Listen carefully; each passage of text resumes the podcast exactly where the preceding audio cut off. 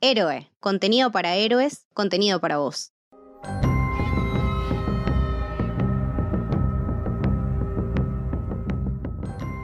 Bienvenidos y bienvenidas al Camino del Héroe. Mi nombre es Lucas y estoy con Camito.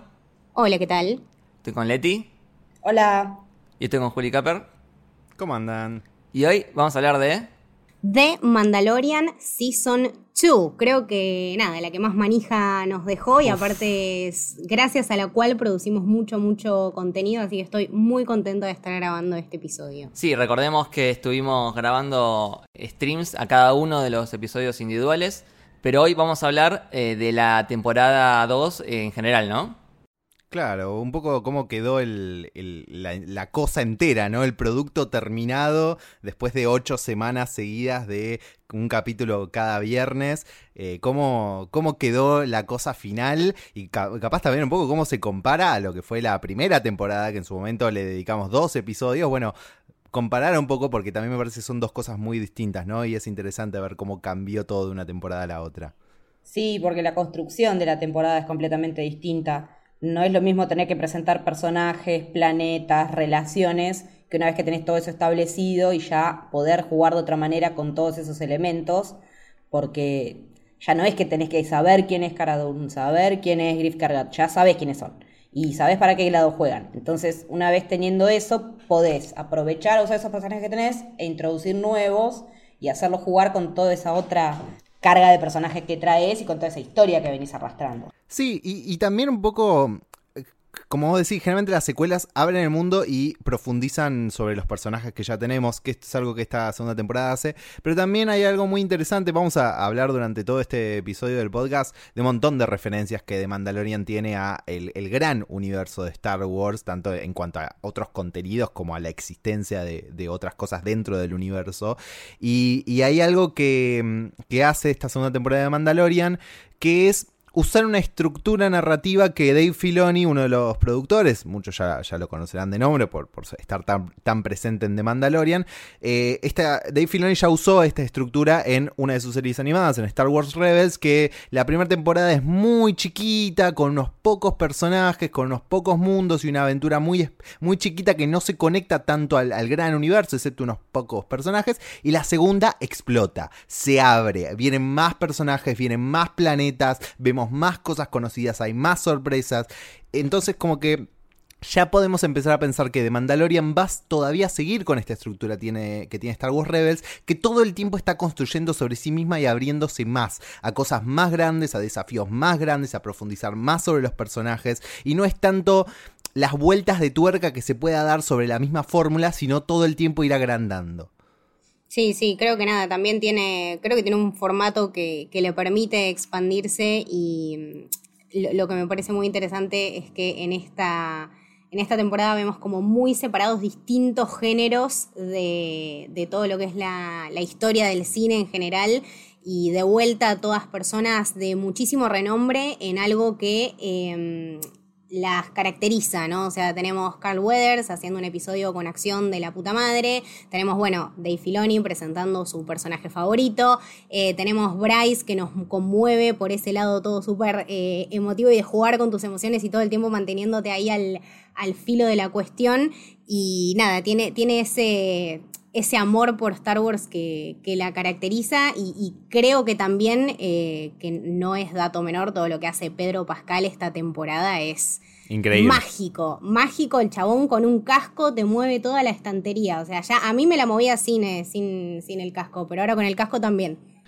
¿No? Y que convengamos que él dijo, no, no lo pudimos ver mucho, o sea, no tenemos muchas maneras de darnos cuenta, pero él dijo que esta temporada estuvo mucho más adentro del traje que lo que estuvo en otras temporadas, que capaz hubo episodios donde no él, donde Pedro Pascal no estuvo directamente en la primera temporada. En esta segunda temporada creo que en todos los episodios era él el que estaba dentro del traje.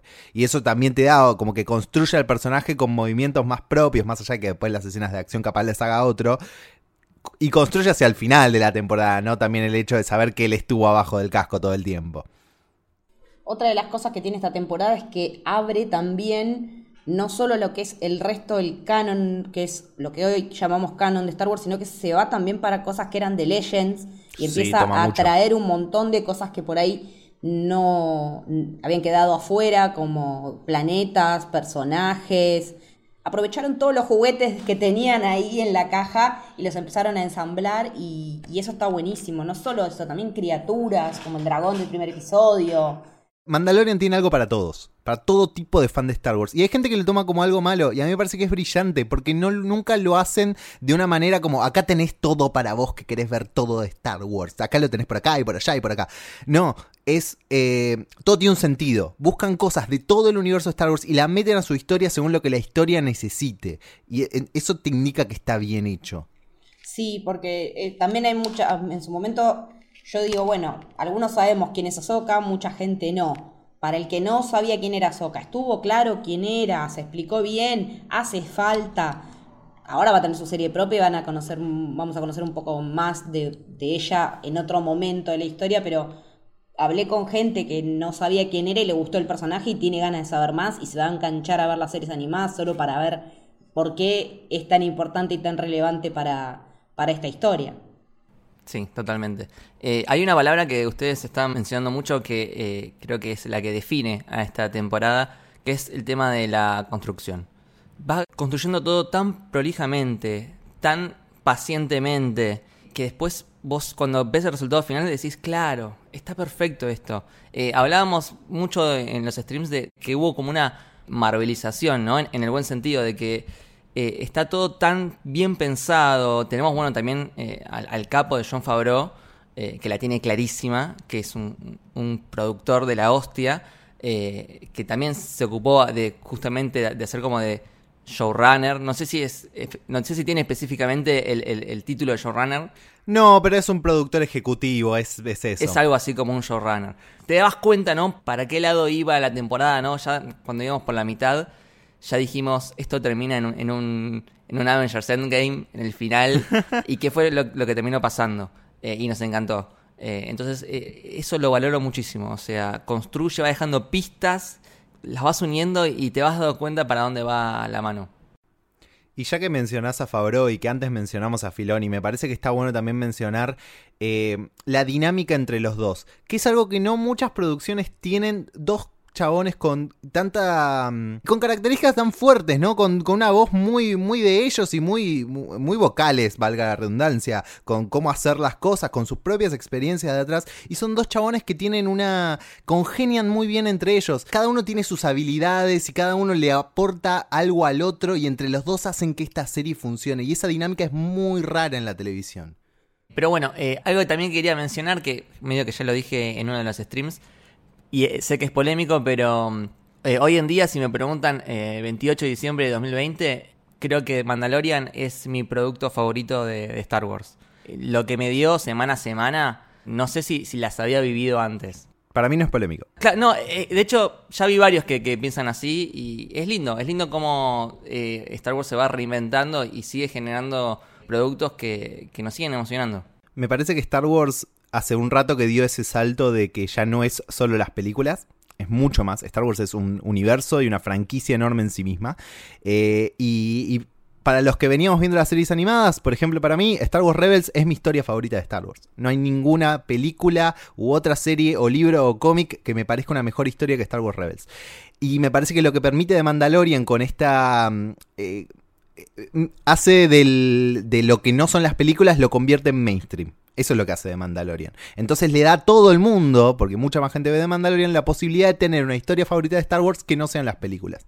Y me parece que está esa, ahí empieza una cierta democratización de Star Wars, más allá de las películas, que está buenísima y que, está perfecto que sea tu, tu historia favorita. Tiene todo el sentido. Sí, mismo por lo que decías de la construcción semanal, que es un modelo como que está reapareciendo ahora en los streamings, habiéndonos acostumbrado a, la tomar la temporada entera por la cara de Netflix, pero que también es saber construir momentos, saber cómo usar un cliffhanger y que eso te sirva y que no sea que ya le diste play al próximo episodio y ya eso no tiene no, no, tiene el punch que por ahí podría tener cuando es semana a semana, que en esta temporada lo usaron mucho más que en la anterior que te quedás craneando toda la semana y con eso generás también que, la charla sobre la, sobre la serie, sobre tu producto se alargue en el tiempo y no sea, bueno, una semana y listo. Eso también lo vinimos diciendo en los streams que le juega perfecto, lo mismo que le jugó muy bien a The Voice, largar tres y después semanal.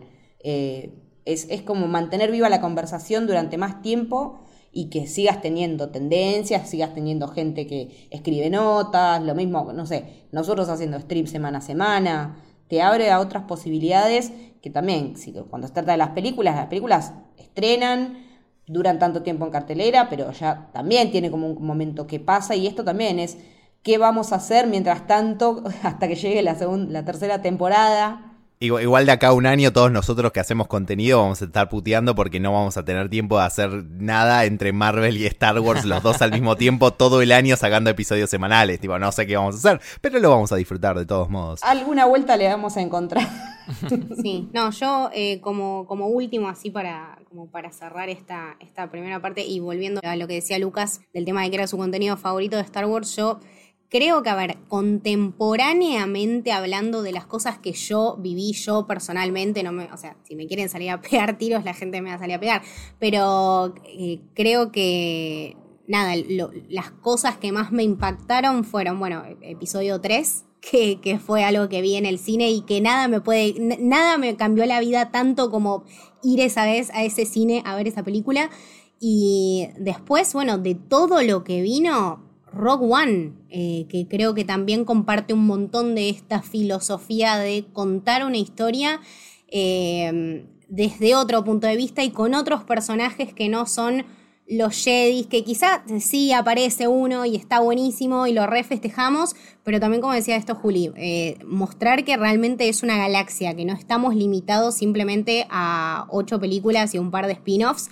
ni, ni, a los Skywalker.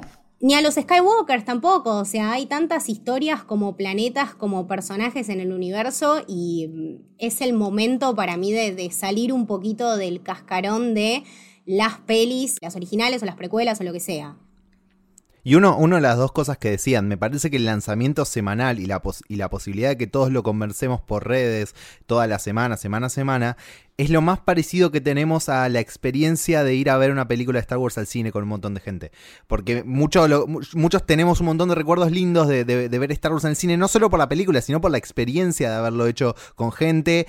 Y que no, a mí por lo menos me pasó que no me importaba qué película de Star Wars era. O sea, si fue. Eh, me pasó lo mismo en episodio 3, en episodio 7, 8, 9. Todas, yo por lo menos las pude disfrutar en el cine porque las, vi con otra gente. Y la experiencia de ver Star Wars en el cine era, era algo así impresionante. Y me parece que eso se replica en la posibilidad de hablarlo semana a semana de distintas formas eh, con esta serie. En mi caso, yo como que ya tenía un un ritual de los viernes, tipo, tempranito, para que nadie me spoilee nada, 9 de la mañana, pum, el episodio. Y nada, o sea, era como un momento para, para pasarlo muy bien. Que no lo escuche mi jefe, por favor. Estamos todos en esa, me parece. Pero esa sensación, la del disfrute, la de poder ver Star Wars y después del mal gusto que en particular a mí me dejó episodio 9, decir, bueno, amigarme de vuelta con esto y no seguir rumiando eh, la calentura que me había dejado más allá de algunos momentos, decir, bueno, no, esto es más grande, esto va más allá de todo esto y me sigue dando felicidad y me sigue dando ganas de ver más y de conocer más de, estos, de todos estos personajes nuevos que, que no tengo idea y te amplía también a decir, bueno, ahora quiero ponerme a leer tal libro o tal cómic, en mi caso por lo menos y a la vez siendo una serie que tampoco tira por la borda episodio 9, o sea, no, no, la toca necesariamente, o sea, si a vos no te gustó episodio 9 y podés recuperar tu fe con The Mandalorian, y si te gustó episodio 9, The Mandalorian te gusta también, digamos, no juega en contra de otras cosas de Star Wars como si podemos haber pensado que pasó, por ejemplo, entre episodio 9 y episodio 8 en cierta forma, más, sin importar cuál te gusta más o menos. The Mandalorian no juega eso. No rompe nada, digamos. Claro, no jode contra nada y eso está buenísimo también. Es que esa fue una movida muy inteligente también después de estar el fandom tan partido, que viniera algo como para cerrar, la, grieta. De Mandalorian es lo que nos une, lo que, lo que unió a, todo el universo Star Wars. Sí. Al menos de mi círculo interno, eh, no, había nadie que diga no me gustó. O sea, todo el mundo que vi le encantó la temporada. No, sí, sí, de hecho, firmes detractores, que yo tengo testimonios de firmes detractores de la última trilogía que miraron Mandalorian y decían, no puedo creer lo que esta serie me está dando. O sea, claramente también hablamos de una eh, correlatividad, de una sucesión de hechos que tienen un montón de lógica, de, bueno, básicamente lo que se recalca siempre en el, en el documental del Gallery de la última temporada, que es un grupo de personas que realmente quiere y le interesa que la gente sepa y que la gente se emocione con esta galaxia. O sea, es un grupo de, nerds que van a laburar y para laburar, tipo, se meten a pintar un graffiti en una pared todo con figuras de Star Wars. están hasta en el más mínimo detalle. Si no lo puedes exprimir por ahí y si eso no te da un poquito de felicidad, yo lo hablo y se me pone la piel de gallina. O sea, no, no hay nada en la vida que me genere esto como lo hace Star Wars. Así que, y particularmente en este caso Mandalorian. Totalmente. Bueno, muchachos, ¿quieren repasar cada episodio? Dale. Por favor. ¿Vamos por orden? Vamos por orden. El primero es el de Marshall, ¿no? Un episodio muy, muy western.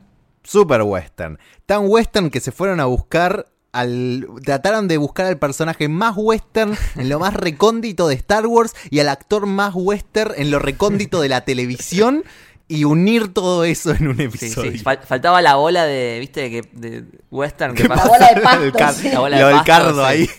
Hermoso episodio de Marshall. Hermoso arranque. Bien, bien fuerte. 50 minutos como para. Si extrañaste de Mandalorian, tomás 50 minutos de Mandalorian. Y, un espectáculo visual tremendo. Eh, ah, tipo, patearon la puerta. Dijeron, mirá lo que tenemos esta temporada. Sí, sí, no, creo que, creo que se muestra a gran, gran escala el, nada, el salto que pegó la producción y también eso, ¿no? Lo, que decía Juli, que eran 50 minutos de no parar en ningún momento y que te daba todo lo que podías querer. O sea, querías el bichito, tenés el bichito. Querías un sheriff, tenés un sheriff. Querías un dragón gigante, impresionante, que nade por la arena. No sé si sabías que lo querías, pero ahora lo querés. Entonces, ya desde ahí, yo me obsesioné con el primer capítulo, chicos. Yo lo vi como cuatro o cinco veces. O sea, realmente tuve un problema. Eh, nada, me pegó en en, lo más recóndito de mi ser. O sea, los westerns son algo que me atrapa muchísimo y que sí está bien, es un space western, yo entiendo la onda, pero creo que acá em, hubo mucho tema con el tema de los paralelismos entre los eh, nativos americanos, la gente que los viene, que les viene a transar con armas, ellos con eh, cosas muy, mucho más tradicionales. Entonces, de vuelta a esto que, después hablan en, otro capítulo más adelante, que es incursionar en la realidad a partir de la ficción, ¿no? Como que todos los paralelismos están totalmente hechos. A ver, esto, esto es una galaxia muy, muy lejana, pero también esto pasa acá. Claro. Pero no lo hacen desde el lugar in your face, lo hacen de una manera que, que encaja muy bien. En ese sentido es como mucho más sutil y que también está buenísimo que sabiendo que es un universo propio y tan lejano, puedan tener este tipo de conversaciones, este tipo de temas, y el tema de la inclusión, porque tenemos un montón de, los Toscan Riders acá, y, saber que hay gente que se especializó en crear el idioma de los Toscan Riders, que es gente con impedimento de habla y de audición, vos decís, están en todos los detalles. Está buenísimo que, que inclusión no es solo ver gente de otro color de piel, inclusión va mucho más allá que todo eso y me parece que en esta temporada, o sea, es, a ver, Star Wars siempre le costó el tema inclusión a nivel género. Yo creo que poco a poco están haciendo una apertura hacia eso. Em, yo creo que está buenísimo que las cosas empiecen a ver y empiecen a pasar bien o mal hechas, pero que pasen. Si están y están mal, bueno, podemos criticarlas para que avancen y que estén mejor las próximas veces. Pero que es fundamental que las cosas se vean, que se visibilice. Si no visibilizas, no puedes hablar. Entonces no eh, estás haciendo un, un borrado y yo digo, creo que los intentos están buenos y siempre se puede, siempre hay lugar para más, para mejorar. Y, también menciono que a la par de eso está, está bueno decir, es una de las pocas cosas, eh, dentro de todos los errores que cometió Kathleen Kennedy, es una de las cosas que hizo muy bien eh, con Star Wars, abrir esa puerta desde de Rey eh, como protagonista de, episodio 7 en adelante. Y lo digo porque es muy, a mí me pasa mucho que a mí YouTube se me la pasa recomendando videos de, Star Wars y, cada, y todos los días me recomienda uno el, el último fallo, el último desastre de Kathleen Kennedy. Y yo tengo un montón de cosas que criticarle a Kathleen Kennedy, pero esto no. Y, ahí me parece muy importante reconocerle que ahí ella puso una pata muy importante eh, en un cuando Star Wars es tan complejo últimamente, sobre todo detrás de escena, me parece que está bueno remarcarlo. Totalmente. Bueno, y este episodio te tira el pie al final, ¿no? De que estaba eh, Boba Fett, ¿no? Mirando de lejos Eh, porque había todo un tema con la armadura, ¿no? Que, que tenía esta armadura de Mandaloriano que se la termina dando al mando. Para mí lo, lo- más lindo de este episodio y a la vez lo que hizo que más me cueste mm, di- digerir el episodio. Yo no le tengo el mismo afecto a, este episodio que le tengo ahora que le tenía antes. Ahora le tengo mucho más afecto porque tuve que procesar un montón de cosas de este capítulo. Y es que este es el primer episodio que trae a un personaje que se originó en los libros de Star Wars al live action. Es el único personaje que... Este Cobb Vanth no se pensó para ninguna película. Se pensó para tres eh, tres pedacitos en tres libros de Star Wars hace 5 o 6 años atrás. Eh, y, la posibilidad de que también una buena apertura de John Favreau, que claramente pensó este capítulo y alguien de Lucasfilm le dijo, che, mirá, hay un personaje que funciona para tu capítulo en los libros que se llama Cobb Vanth y que es esto, esto y lo otro. Y que no solo Favreau lo trajo, sino que Favreau agarró lo que se narra en los libros, esto no lo dije antes, es la trilogía Aftermath o Consecuencias de Chuck Wendig, eh, que, pueden revisar, que, es muy interesante. Eh, Favreau no solo trae al personaje, sino que lee o le, o le cuentan o agarra todo ese material de los libros y decide, ok, no lo voy a hacer tal cual, pero voy a adaptar lo que cuentan estos libros. Los, los grandes trazos, digamos, a grandes rasgos, voy a adaptar la historia de Cobb Vanth a este episodio para que los que no leyeron los libros entiendan más o menos quién es, se cumpla con su carácter y funcione. Eh, y capaz si uno leyó los libros, como me pasa a mí, la primera cosa de que te cambien lo que dicen los libros es raro, entonces capaz te lleva un par de semanas digerir ese cambio, pero cuando empezás a ver, no, pará, el personaje es el mismo, capaz está contado diferente, las fechas no cuadran o algún detalle no cuadra, pero el personaje es el mismo y eso se manejó muy bien. Y sí, Cobb Vanth, como decís vos, Lucas, es quien adquiere la armadura de Boba Fett cuando los Yaguas la sacan del Sarlacc. No encuentran a Boba Fett, pero sí encuentran su armadura y se la dan a Cobb que más o menos la compra y la usa para hacer justicia eh, en un pueblo perdido de Tatooine que sufre eh, arrebatos de mineras y dragones eh, Krayt.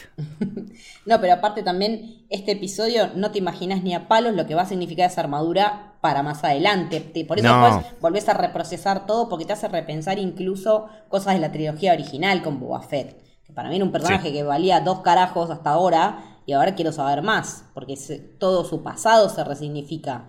No es solamente uno de los clones de Jango Fett que Jango Fett dijo, ay, bueno, este me lo quedo y lo crío como un hijo. Se amplió mucho más ese lore. Entonces también tiene un Sí. montón que ver con que la serie se llame The Mandalorian. Sí, es otro tipo de Mandalorian. Y- y, y empieza. eh, eso es lo que otro que hace esta temporada, no lo otro que construye esta temporada, seguimos usando esa palabra. Empieza a construir la mitología de, de Mandalorian como la raza mandaloriana, algo que hablamos en los episodios de la primera temporada, que era algo que seguramente se iba a venir. Bueno, esta temporada lo hace. Empezamos a abrir el espectro de otros mandalorianos que entran eh, dentro del gran eh, espectro, ¿no? Si quieren pasamos al siguiente episodio de Passenger, que es en el que el mando tiene que llevar a este personaje, el Frog Lady, con sus huevos eh, hasta otro planeta, eh, siempre a cambio de información o de favores. Algo que no dijimos es, bueno, esta, esta temporada tiene la misión principal de tengo que buscarle su lugar a. Tengo que buscar a los Jedi para que le den un lugar a Baby Yoda y para encontrar a los Jedi necesito encontrar más mandalorianos que me puedan ayudar. Eh, entonces, bueno, primero es esa misión, así es como también encuentra la armadura de Boba Fett, porque le dicen, che, hay uno con armadura mandaloriana por ahí. Y después ve que no es un mandaloriano y bueno, ahora hacia dónde. Claro. Eh, en realidad este es un episodio bastante autocontenido. Está bueno la, la- la acción que nos da el episodio con esta persecución así con arañas gigantes. eh, muy, muy a lo entre Harry Potter eh, con el bosque prohibido. Sí. eh, The Thing. Sí, el Señor de los Anillos también tiene arañas. Sí, Alien. El Señor de los Anillos, Alien, como varias influencias ahí. Y tengo que decir que me gustó muchísimo, y esto lo recontra valoro, el personaje de Frog Lady, que más allá de que no hablaba, eh, con un par de escenas chiquititas, recontra empaticé con este personaje, que qué bien, qué bien construido que está. Eh, en- me acuerdo de la escena que están como en, en- en- el agua, con una especie de, de bañera.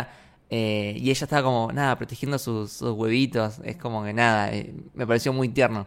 Sí, sí, sí, definitivamente props up a, la actriz de así de cuerpo que le daba todos esos gestos y que también en el documental se la ve. Y es como re importante, ¿no? Porque aparte uno está tan, tan acostumbrado y ya medio cebado con todo esto que es lo digital y el CGI y el volume y que sabemos cómo, o sea, todo Star Wars tiene esta posibilidad de tecnología y producción y qué sé yo, pero cómo Mandalorian toma estas cosas de la, de la trilogía original como es, nada, hacerlo, hacerlo lo más artesanal que se pueda, ¿no? Estos movimientos de, bueno, yo te doy el traje y vos le das esta cosa y realmente uno empatiza porque se nota cuando es una persona en un traje. No, no despectivamente, ¿no? O sea, no, ah, sí, esa es una persona, no, sino, wow, este ser tiene sentimientos y aparte que qué más, eh, qué cosa más empática que dejarlo todo por la persona que uno quiere, ¿no? Por el ser que uno quiere, que también esa de, cierta manera es la esencia de la historia, como el mando con Grogu. Entonces es un círculo que para mí siempre está dando vuelta en esos temas centrales y ya desde la historia más, más mínima y más chiquita que, se te mete en el camino, eh, ya empatizás y ya te da, no sé, si le sale algo mal te da pena y si se rompe algo te angustia. Eh, y en el final, bueno, te, da esta sensación de, de fulfilling, ¿no? De, estar como completo y contento. Creo que nada, hasta en el más mínimo personaje te pasa eso de empatizar. La, actriz se llama Misty Rosas y también está bueno decir que es la misma que hizo el cuerpo de, de Quill en la temporada anterior. O sea, es muy capa en todo esto que es los movimientos y expresar emociones con solo mover el cuerpo o la cabeza de cierta forma. Eh, y es un capítulo que, como dice Camito, es muy inteligente en plantear el, el, lugar de los personajes y hacia dónde van a ir los personajes a través de este reflejo, ¿no? Del reflejo de Lady Frog con sus huevos y de la relación entre Mando y Grogu. Cómo Mando va a empezar a profundizar esa idea de paternidad de la cual no es muy consciente, ¿no? Es un padre, pero él no es consciente, a por lo menos a esa altura, al principio de la temporada, de, qué tan padre y qué, qué, relación de hijo tiene con Grogu. Eh, entonces me parece que, eh, que está buenísimo para eso el capítulo, para reflejar el estado de los personajes en ese momento y hacia dónde van a ir. Es un capítulo que mucha gente para mí es el, más flojo, muy entre comillas, si se quiere, de la temporada, por lo menos el menos atractivo, pero mucha gente lo, denigró mal el capítulo. Sí, sí, le pegaron un montón a este episodio, que la trama no avanza, la trama no avanza, pero estamos viendo otras cosas, estamos viendo personajes crecer más que tramas y, estamos sentando bases para cosas que, como hizo toda la temporada, eh, puso las semillas para que fueran germinando más adelante y se fuera ganando todo de manera muy, muy, muy correcta. No digo perfecta porque por ahí hay algunas cositas ahí, pero está todo muy bien hilvanado. Pero bueno, volviendo con la temporada, eh, quería cerrar este capítulo porque nosotros le pusimos otro nombre, Chapter 10, que se llama The Passenger, nosotros le pusimos El mando remisero con los huevos al plato. Válido, me parece un buen nombre, quedó, es canon. Eh, pasamos al siguiente que creo que acá sí se pone, se pone heavy la cosa, ¿no? Acá se pone re picante. El tercero que se llama The Haters. Todavía no lo puedo creer con este capítulo. Eh, es realmente creo que este es el... Este es top 3, me parece uno de los top 3 de los capítulos de, la temporada. Y es el segundo que, más loco quedé, que tipo no podía creer todo lo que había pasado. Sí, sí, fue como una patada en la cabeza porque ni te esperás que aparezca un personaje tan relevante como es Bocatán en este momento de la historia. No me lo esperaba ni a palos para venir a salvar las papas. Fue como una enviada del cielo para el mando es que para mí, primero, Bryce Dallas Howard, denle algo más de Star Wars ya. Porque incluso aunque, como yo, supieras que Katy Sackhoff estaba prácticamente confirmada para esta temporada, la ejecución de su aparición es una locura. Es, una locura. Está todo, este capítulo tiene un laburo de guion, dirección y montaje en la forma en la que te va creando expectativas y momento y clímax y tensión y momentos de descanso y momentos de información y pistas para más adelante y que le mueve el piso al mando este capítulo, le destruye todo lo que conocía para que venga algo nuevo que va a servir para el resto de la serie todo lo que hace este capítulo es impresionante. No nos olvidemos de lo que hace Ludwig con la música, que cambia el registro completamente. Toda la temporada. Eh, no, sí, Ludwig es una bestia.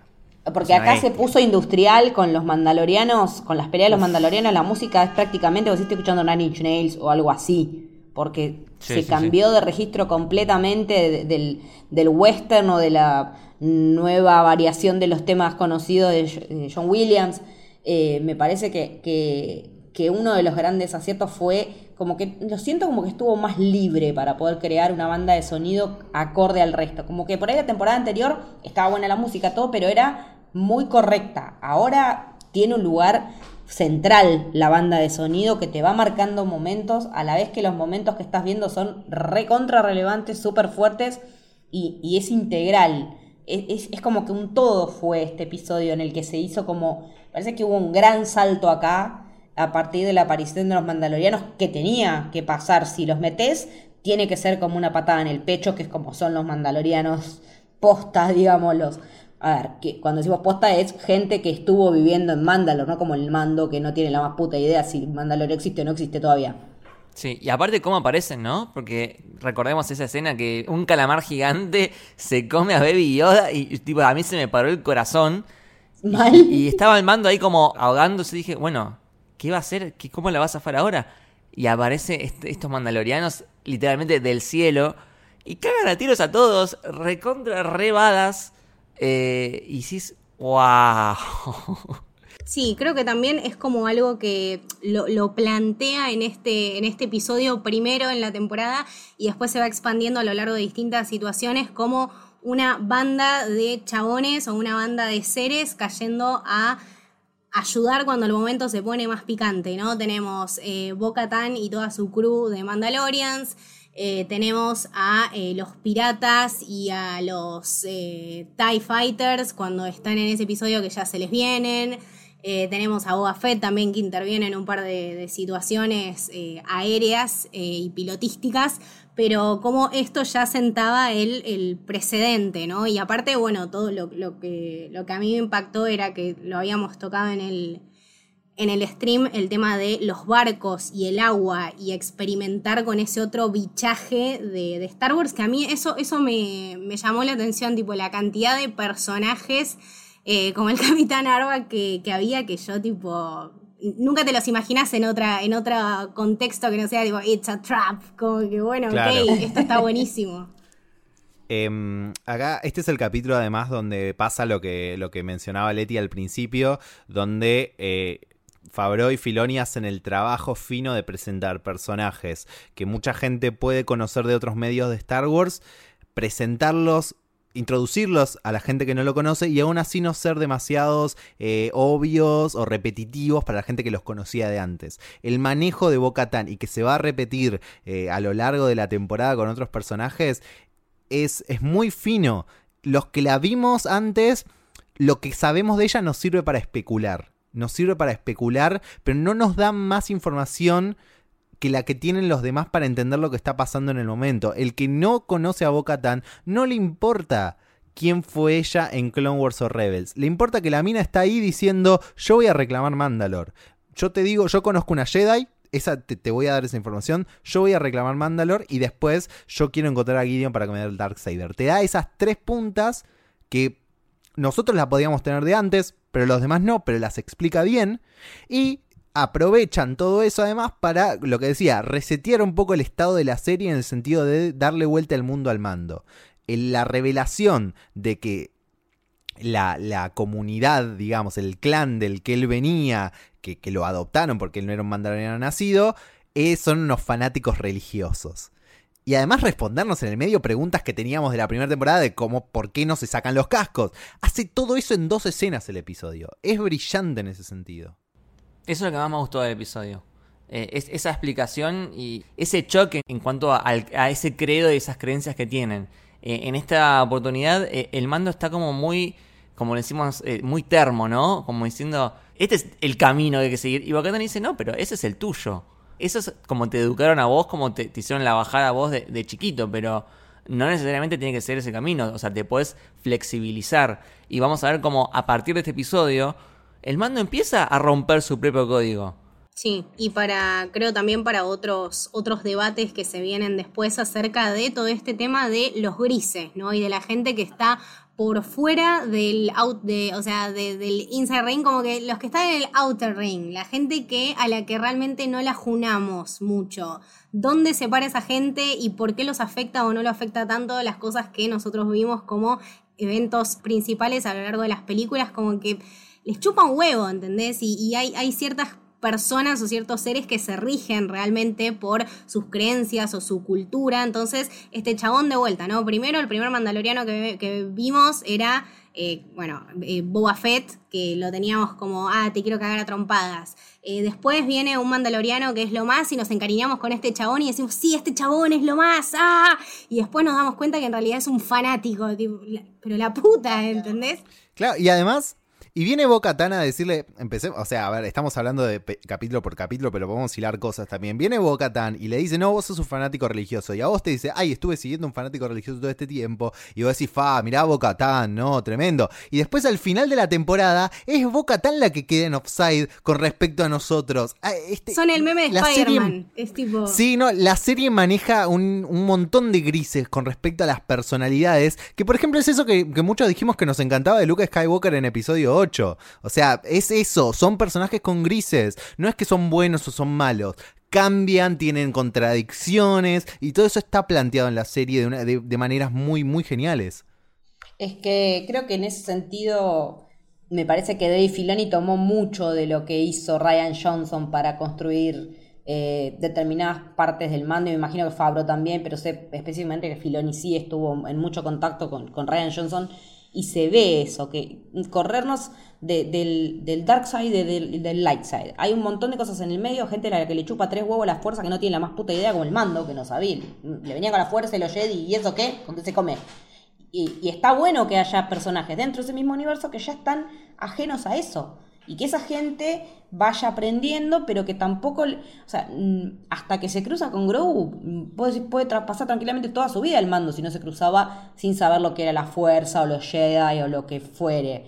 Y también está bueno eso, ver que no todo es tan Jedi-céntrico o fuerza-céntrico, sino que tenés un montón de otros costados para explorar, porque en realidad, a ver, el Dark Saber es para ejercer el poder sobre Mándalo. Pero a Mándalo la fuerza medio que le chupa un huevo también. Es como que no tienen mucho que ver.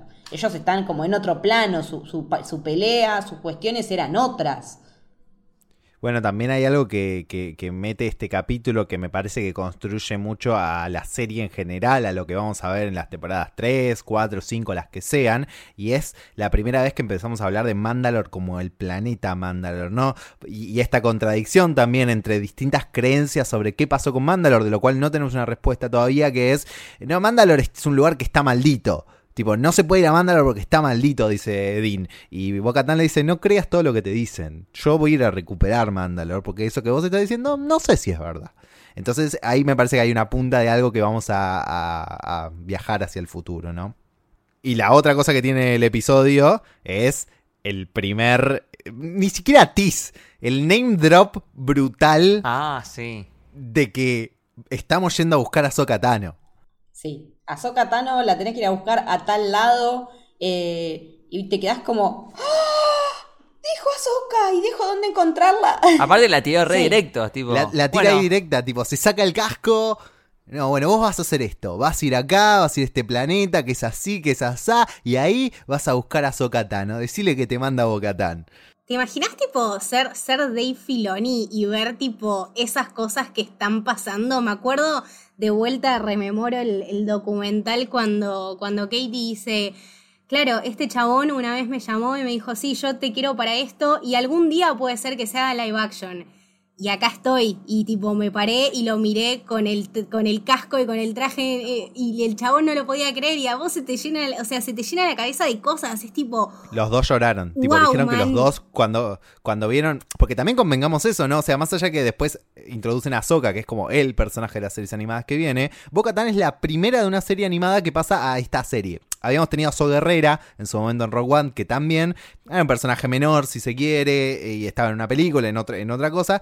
Pero acá es la primera vez que Dave agarra un personaje que él inventó, que él desarrolló a lo largo de bastantes capítulos y la pone en live action. Y como, y como dice Camito, lo, cuenta en el documental, ese momento donde ves tu creación ahí parada con el traje, que el traje es perfecto, está adaptado increíble, que Katy Sackhoff está igual.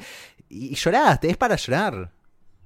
Sí, porque aparte sabiendo que al personaje eh, animado lo hicieron a su imagen y semejanza, más allá de su voz, y verla convertida en eso es, un flash, es increíble, porque es, ni en pedo se habían haber imaginado esto tan a largo plazo y que pueda suceder debe ser un... Imagínate a, a Dave Filoni de, no sé, veintipico de años trabajando en Nickelodeon haciendo Avatar, fanático de Star Wars y que un día lo llaman para hacer una entrevista con George Lucas y George Lucas le lo contrata para hacer una serie animada de Star Wars. ¿Vos te pensás que el chabón tenía la idea de que algún día uno de sus personajes iba a estar en una serie live action que es lo más visto de Star Wars, tipo en la última década más o menos? Eh, lo que debe ser para ese pibe fanático de Star Wars de chiquito llegar a este punto. Es que boludo, el chabón lo contó, o sea, en la primera temporada del documental dijo, este tipo me llamó y yo pensé que me estaban haciendo una joda. Y, y, no, hay, no, hay no hay cosa más honesta, ¿entendés? Que, que eso. Eh, después cuando, cuando eh, hablemos del episodio de, de, Robert Rodríguez también, no, pero, pero estas cosas como de, de, fanático total y súper... Eh, súper hardcore, como hasta con las cosas más sencillas. El chabón, tipo, te crea un mundo. Es un, nada, una locura de tipo. Bueno, podemos pasar al siguiente, eh, que es el cuarto, que se llama eh, The Siege, el asedio. Que este creo que no hay tanto para analizar porque es un episodio más de acción. Una muy buena acción. Me parece que tiene un par de momentos claves hacia... Va... Es raro, ¿no? Porque son vamos a ver cómo los retoman después. No sabemos cómo lo van a hacer, pero te tira un par de cosas como, bueno, ¿qué está haciendo Gideon? ¿Para qué quería Gideon a, Grogu? ¿Por qué lo quiere tener? Esta cosa de los tanques, de confirmar que, que el, el Dr. Fishing es un clonador, que tiene un laboratorio, que lo está usando y que lo importante de Grogu es que su sangre tiene, M tiene un conteo de M-words que son midichlorians. Incluso el subtítulo de Disney Plus dice midichlorians, sí. M-Words, o sea, es como, ni se gastaron. Eh, pero... No, lo que, pero me parece que este episodio también está bueno en ver cómo eh, un, la, la, Nueva República se está sentando, se, es, Nevarro que era un quilombo, bueno, ahora tiene un orden, tiene una escuela, tiene un... como que están poniendo en orden ciertas cosas en, en, en la República, digamos, pero que también hay otras cosas dando vueltas y como que no se sabe muy bien qué son, que pueden llegar a ser peligrosas, pero me parece que está bueno retomar a esos viejos personajes, esos viejos amigos del mando, que el mando ya tiene a quien recurrir para cuando necesita cosas o quien le cuide el pibe, qué sé yo. Y bueno, nada, creo que también otra de las cosas copadas que nos dejó este episodio es que eh, Baby Yoda, porque todavía ahí era Baby Yoda, eh, usa la fuerza para que lo usaríamos todos. O sea, robar, robar comida. Para robar galletitas. Nada, de, temas de acción, la verdad que a mí me sorprendió muchísimo el laburo que, hizo Carl Weathers, o sea, la verdad, yo lo tengo siempre porque nada, es Apolo Creed, obvio, eh, pero más allá de eso, como el chabón realmente es un fan de Star Wars, creo que en esto fueron tipo los ángulos medio contrapicados y esas cosas medio angulosas y medio verticales y medio extremas que son muy del chabón y muy de acción buena, como ochentosa, pero bien explotada. No, no, no, no sé si se entiende. Es, es como. Que toda la escena, es que toda la escena del mando con la nave, dando las vueltas, bueno, toda la persecución aérea, todo eso es increíble. Ese, increíble. ese momento Águilas del Señor de los Anillos, cuando sí, cae mando con la nave toda arreglada y lo salva, y Baby Yoda está con los bracitos Excelente. en el aire, mientras, es, es, es, fantástico. Hype, ¿entendés? Sí, eso es saber manejar totalmente la atmósfera, leer también, o sea, y, y leer de una manera muy el guion e interpretarlo como ya como que, que escuchás la música y te transportás directamente a, a, ese momento. E, Eso me dio. Me acuerdo que veníamos justamente de, de, episodios muy así como, ok, esto está buenísimo, pero necesitaba verlo ganar al mando una vez y decir, y como que este episodio me trajo esto, esta victoria extrema del chabón. Sí, y ese episodio termina con la revelación de que, de que um, Moff Gideon está construyendo los Dark Troopers. Los Dark Troopers. Exactamente. Sí. Que aparte, los Dark Troopers, el laburo, o sea, el, el, en, el, en el documental cómo lo tocan, tipo, son chabones en serio, ahí tipo hiper coreografiados. Yo pensé que eran digitales, son prácticos. Son chabones en trajes, es increíble. El nivel de laburo ahí es cuando decís, nah, increíble. Y de vuelta a lo que decía Leti al principio del podcast, esta cosa de tomar cosas no solo del canon y de las series y de las películas, sino de Legends. Los Dark Troopers son, son eh, eh, enemigos de juegos de los 90, o sea, juegos de los 90 a principios de los 2000. Algo que ya no es canon, pero que tiene muchísimos fanáticos, son de los, de los juegos Jedi Outcast. Eh, y traer tipo a esos enemigos de, de, esos juegos que para mucha gente fueron muy importantes, porque son el tipo de cosas que mantenían viva la saga más o menos al mismo tiempo que las precuelas, y traerlos y meterlos tan bien en este ambiente es algo hermoso también. Pero bueno, pasamos ahora sí a la segunda parte de esta temporada. Uf, lo que se viene ahora. Eh, el quinto episodio se llama The Jedi, mi favorito de la temporada. Mío también justamente introducen a, a Tano en, de forma live action. Que me encanta que no, lo que no se hayan hecho esperar, que aparezca así de toque ya. Ah, sí, de una. Que, eh, aparezca de una es increíble. Que no tengas que esperar una introducción enorme. No, pum, ya está, la ves ahí al palo con los dos sables. Eh, bancando los trapos sola y, la verdad es que es, la mejor manera en la que podrías mostrar a Soka, porque Ahsoka no no se merece menos. No. Yo, yo sabía que. Yo sabía que Dave le iba a hacer justicia, pero. Pero el nivel de justicia que se le hizo es, increíble. Incluso yo. A ver, yo venía siguiendo los rumores, o cuando a Rosario Dawson se le escapó, después cuando dijeron, no, filmaron algunas escenas promocionales y ella tiene sables azules, me parece, como salieron un montón de rumores de ruido que anduvo dando vueltas. Yo, bueno, bueno, vamos a ver qué hacen, no sé qué. Cuando la ves entrar con los sables blancos, característicos de, ella la última vez que, la vimos los que la conocíamos. Eh, y romper todo. Y, ser tipo una badass, pero también usar la fuerza o, usar, eh, conversar con el enemigo. Y la forma en la que Rosario Dawson no solo se mueve, sino como Leti me marcó a mí en una conversación que tuvimos hace, hace unos días, eh, la forma en la que Rosario Dawson estudió la forma de hablar de Ashley Eckstein, quien le puso la voz originalmente a, Soka eh, y Dave, que no solo escribió a su, a su bebé, al personaje que él creó primero, sino que le dio una vuelta de tuerca incluso para el futuro. Eh, es impresionante por todos lados lo que hicieron con Ahsoka. Sí, yo no me puedo imaginar la, emoción de, Dave Filoni al, ver en live action. Además pienso en eso, pienso que en lo que vimos en el documental, de que el día que filmaron con Ahsoka, además estaba George Lucas ahí. Fue el día que George Lucas fue a visitar el set. Sí, hay, fotos muy, muy lindas.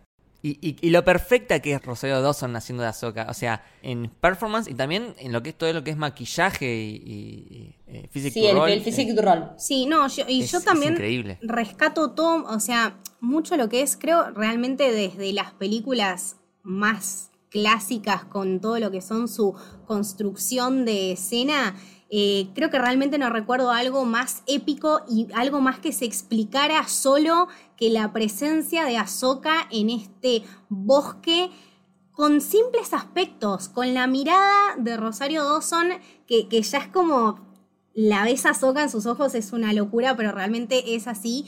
Eh, la cara, las expresiones, cómo se mueve, los colores, el contraste, o sea, encontrar belleza hasta en la imagen como para ubicarla en tiempo y espacio y en qué es ella, ¿no? Los estilos de pelea, eh, de quién lo sacó. Me, acuerdo en, bueno, en una de estas cuentas que decía Kuli como de que hay de comparaciones de Star Wars, se, había, hay videos, muchísimos videos de las peleas de las peleas de Ahsoka y peleas de las eh, precuelas eh, y cómo en ciertos aspectos se parecen. Entonces, destacar y respetar y apropiarse de, esas cosas tan hermosas y crear un personaje tan con una esencia y con una presencia tan particular y tan extrema como fue Ahsoka en nada, tres minutos de intro, menos. Y a lo largo del capítulo, convengamos, por un lado convengamos que Rosario Dawson primero fue un fan casting, y el hecho de que un fan eh, y toda la historia de bueno le llegó a Dave Filoni y Dave Filoni dijo uh la verdad que, me, que, es bueno capaz algún día si Ahsoka es live action podría ser Rosario Dawson cuando cuando decidieron que, que, que iba a estar en, en Mandalorian John Favreau le preguntó a, a, Filoni bueno tenés a alguien que te gustaría que lo haga y él al toque se acordó y dijo Rosario Dawson la buscaron ella quería se estudió las series y hay un momento que ella nos cuenta en una entrevista que dice me pusieron todo me pusieron los montrals el maquillaje las manchas, todo, y, me sentía como un cosplay. me puse los lentes de contacto porque yo tengo ojos marrones y ella tiene ojos azules y era Soca. Ya no era más Rosario Dawson. Tipo, e, e, es, muy bello. Y lo que decíamos, y además porque ella menciona que cuando estaban en el set y estaban Dave y George mirándola, no me veían a mí Rosario Dawson, venían a su imaginación vuelta a realidad enfrente de ellos. Y tipo, esa locura.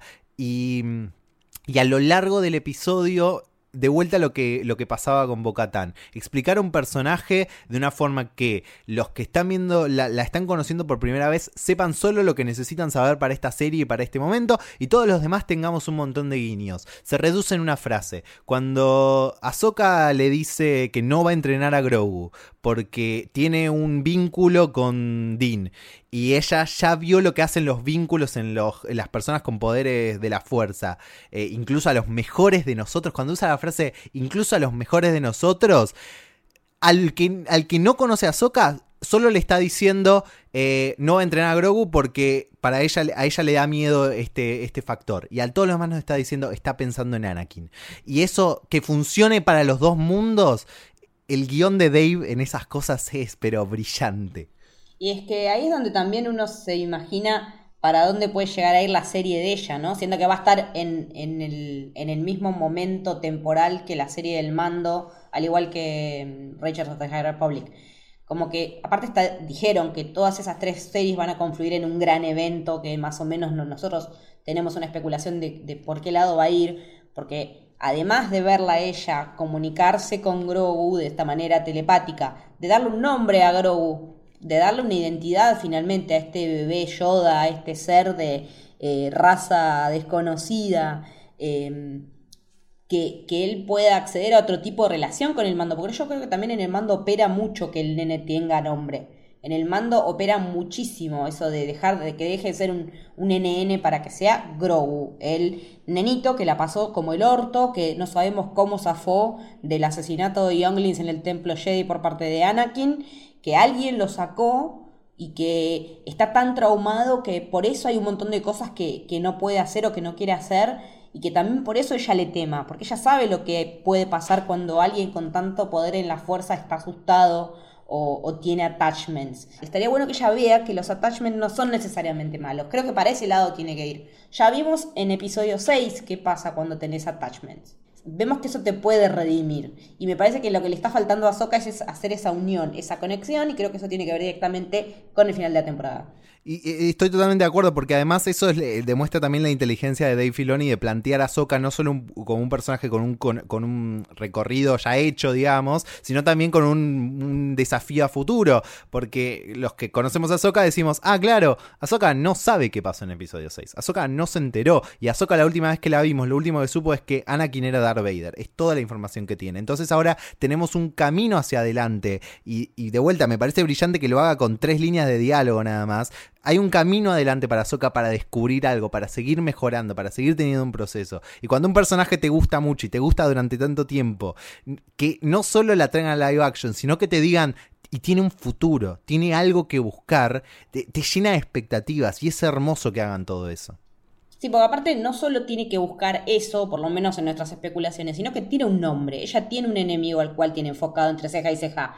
Ella dice que está buscando al gran Admiral Thrawn clarísimo. Antes del final de temporada fue la otra revelación de la temporada que incluso los que veníamos siguiendo rumores no nos esperábamos. O sea, eh, esa fue una patada en la cabeza, tipo, van a ir a esto, van a ir a algo que solo podíamos especular en sueños. Están yendo a, un lugar que si sos eh, fanático de incluso del viejo You o de las series animadas, eh, es, algo grosso, realmente. Sabes que es algo grande, que están yendo a un lugar grande. Y si no las viste, es un nombre y es como, ah, mira, la trama de Ahsoka va hacia algún lado y acá hay más que averiguar.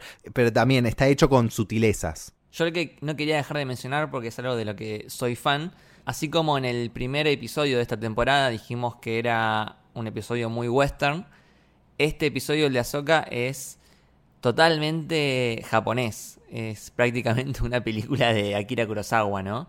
Eh, podemos ver un montón de planos, de settings. El setting es muy japonés, ¿no? Con eh, este estilo de edificación, las murallas. Después, bueno, Ahsoka en sí es un personaje que, está inspirado, obviamente, en, un samurái con las dos eh, espadas, la katana y la wakizashi. También eh, este duelo que tiene con la magistrada Morgan Elsbeth es un duelo de samuráis hecho y derecho. Sí, totalmente. Y todo el setting, todo, el, todo lo que es, lo que las rodea y lo que rodea a la, a la pelea, con también la reminiscencia a Kill Bill, que Kill también Bill, está basado sí, en todo eso. de- Sí, sí. Hay una secuencia que es calcada, calcadísima de una película de Kurosawa que es eh, Yojimbo. Y otra cosa que, que me encantó también es un plano específico eh, que está el mando y atrás Ahsoka, que es como impensado, tipo un mandaloriano increíble. Es y un una, chiste, y, es un y- una Jedi eh, del mismo equipo es, es maravilloso. Y cómo se, se ve ese contraste, ¿no? Eh, por un lado estaba el mando contra este otro mercenario que hacen un típico duelo de, de, de cowboys, Western, ¿no? Tipo sí. de, Sí. de pistoleros. Y del otro lado, al mismo tiempo, se escuchaban los ruidos de- del metal y, y- y los sables láser que estaba Ahsoka con, con la magistrada haciendo un duelo samurái. Entonces, cómo se complementan y, y se mezclan esta- estas dos influencias que ya sabemos que Star Wars tiene muchísimo de las películas de samuráis y de Akira Kurosawa. Habíamos tenido el, en la temporada anterior el episodio de, de Sanctuary, que era un homenaje a, a Seven Samurai. También de Filoni había hecho un, un homenaje en, en Clone Wars. Así que nada, me encantó todo eso. Y además la posibilidad que le dieron a, a Filoni de, de, de hacer su capítulo enteramente en esta estética, ¿no? Porque el chabón eh, ha metido, como, como mencionamos, estas referencias a lo largo de Mandalorian, a lo largo de Clone Wars, a lo largo de Rebels. Todo tiene referencias a, a lo japonés y que de repente le digan, tipo, ¿querés hacerlo enteramente japonés? Hacelo. Y el chabón ejecute eso, ¿no? Eje- ejecute el capítulo Star Wars estilo japonés, perfecto, entero. Me parece que también debe ser, eh, no, no debe ser, creo que lo dijo en una entrevista, es un sueño cumplido también para él poder hacer eso. Eh, y también nos presentan este objeto que es la lanza de Beskar, ¿no? De Beskar puro. ¿Cómo sonaba, no? Ese- eh, eso es otra cosa del capítulo. El diseño de sonido. El diseño del sonido del capítulo es, es, es de otro mundo, es, es demencial. O sea, cómo combinaban los silencios cuando iban como matando uno por uno.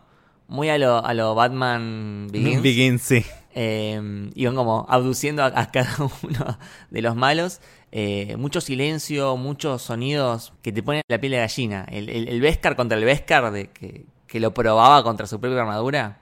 Bueno, y al principio del episodio, esta secuencia inicial de la que hablamos, de, de- de que ella entra super badass, la forma, la, la mezcla entre diseño de sonido y diseño visual de la escena en cuanto ella prende y apaga los sables para esconderse o salir, la, forma en la que funciona la luz de los sables blancos en la niebla para que ella aparezca y además el sonido para de repente aparecer, ¿no? Eh, Hay una conjunción muy piola ahí. usa muy bien el entorno, ¿no? Tipo, un momento corta un árbol y le tira el pedazo de árbol, aprovecha la niebla. Usa la fuerza para hacer un sonido de un lado y ella salir por el otro. Claro. Lo que me había llamado mucho también la atención cuando vi cómo se prendían los sables de vuelta, el- la, la relación esto entre lo que uno piensa que es digital y, y realmente quizá no. Eh, yo cuando vi que se prendían así progresivamente, pero de una los sables, dije, ah, bueno, estos son sables comunes que los chabones, tipo nada, digital te los retocan. No, no, en el documental se muestra que hicieron un montón de pruebas de sables y de combinaciones tecnológicas y de cables y no sé qué para que eso prenda de la manera en la que el chabón quería que prenda. O sea, le mostraban un millón y el tipo decía, no, no, no, así no es, no entendés, no es. Lo que, lo que nosotros siempre enaltecemos del The Volume, sobre todo de la primera temporada, de cómo las luces se reflejan, por ejemplo, en el casco del mando, en este caso resultaba un problema, tipo, no se podía hacer digital o no se podían tener cierto tipo de tubo porque no reflejaban la luz, no hacía que la luz funcione de la, de la forma que ellos querían, eh, reflejándose en cosas por el uso de The Volume. Y entonces, bueno, hacen unos cosos especiales y el mango era enorme. Y dice, no, tipo, no puede tener este mango enorme el sable. Bueno, entonces le vamos a poner una batería portátil escondida en el outfit y va a estar conectada por cable a los sables. Tipo, el laburo de efectos especiales y de, y de ser ingeniosos en formar esas cosas es algo que es muy Star Wars, muy Industrias Light and Magic y que son esas cosas que siempre te sorprende, que son hermosas del avance, ¿no? Sí, y también yo creo eh, lo mucho que, que valoro cómo utilizaron el, el volume, particularmente en este episodio, regenerando y rememorando de cierta manera eh, el lugar donde Luke y Yoda se encuentran por primera vez, en Dagobah. Total. Entonces, nada, teniendo como esas vibes a la noche, esa luna, esos planos, es eh, calcado el, el sentido, ¿entendés? Como tanto, o sea, como el último episodio te lleva a ver episodio 6, bueno, este te lleva directamente a querer ver episodio 5 y hacer esta relación. Y de vuelta mención de honor para Ludwig, que cuando Ay, Ahsoka sí. le dice que conoció a uno más de su raza, suena un cachito el tema de La Yoda de música de episodio Yoda, sí. 5. Son 10 Como, segundos dale, que chabón, tipo, ¿por qué sos tan La bueno? sentís, es así, es tipo, ya está, ya no me digas nada, ya fue. Y de ahí pasamos al siguiente episodio, el sexto, que se llama The Tragedy, que nosotros pensábamos que, bueno, después de Jedi iba a venir un episodio más tranquilo, ¿no? Como Que iban a para bajar un poquito las balancear. revoluciones. Y para nada, ¿no? Tenemos este episodio dirigido por Robert fucking Rodríguez. 30 Eh, minutos de piñas en la cara son. Tremendo, no para. Este episodio no para. Qué cosa la suerte, ¿no? Porque Robert Rodríguez no era la primera opción. No se sabe quién era la primera opción para este capítulo, pero se les cayó a último momento y lo trajeron a Rodríguez. Yo voy a especular, para mí era Mangold que iba a dirigir la, la supuesta película de Boba Fett, que al final se canceló. Eh, iba a ser eh, Mangold de Logan y Ford de Ferrari, eh, eh, ese Mangold. Eh, y yo creo que por algún tema se cayó a último momento y, y lo trajeron a Rodríguez, que no, no, no puedo decir nada, el chabón es una bestia. Es increíble lo que hizo. Increíble. Sí, sí, porque aparte también eh, es como que es un tipo que sabe filmar eh, acción y que tiene un estilo muy particular para filmar acción. Y se nota todo a lo largo del episodio la firma de él. Eh, te das cuenta que, que es un episodio dirigido por Rodríguez porque es directamente su sello en cada puto plano. A mí el plano en el que Fennec Shand cae y sigue disparando, digo, eso es re Rodríguez. Y, Las- cuando va corriendo con las explosiones atrás se re Robert Rodríguez. No, aparte de nada, ves todas las otras cosas que, hizo el chabón y decís, o sea, ¿cómo vas a encajar todo eso, toda esa violencia y toda esa sangre y toda esa hazaña que le pones a tus películas? Y el chabón te vino a hacer esto de vuelta en Star Wars, donde no se ve mucho el elemento de la sangre, pero sí escalando un poquito siempre más en la violencia, que a mí me parece que esta temporada también lo tiene un montón y lo exprime un montón y está buenísimo, porque aparte tenemos gente que lo labura muy bien, entonces ya esos golpes, esas explosiones cada vez más cercanas y cada vez más sentidas, me parece que era el chabón ideal para explotar ese lado y hacerte pensar en un peligro inminente que de hecho estás los minutos que dura el capítulo con el corazón en la boca. Y además de, de la mano del personaje de Star Wars que encarna la, la violencia, incluso si no explícita, desde 1980, Boba Fett. O sea, ¿quién es el, el badass violento de Star Wars? Y cualquier fan de la trilogía original te hubiese dicho, es Boba Fett. Y Robert Rodríguez consigue esa... consi- En 30 minutos hace, democratiza a Boba Fett. Esa sensación que los fans de la trilogía original, de Boba Fett en la trilogía original tuvieron durante tantos años de este chabón es un badass y un violento, nos la dio a todos en 30 minutos. Aparte, si te lo democratiza en 30 minutos, imagínate lo que va a hacer en la serie que está de productor. Que la produce ya él. Está. O sea, wow, wow, wow. No, pero aparte también en, en contraposición a toda esa violencia, esa situación de Grogu en la piedra, Mandando el mail al cosmos. Ay, Claro, el sí. claro, mandando al mail, sí, Grogu mandando el mail al cosmos a través Si vos, de la si vos ponías, si vos ponías la oreja ahí al lado del tubo, se escuchaba como el internet viejo, el dial-up. claro.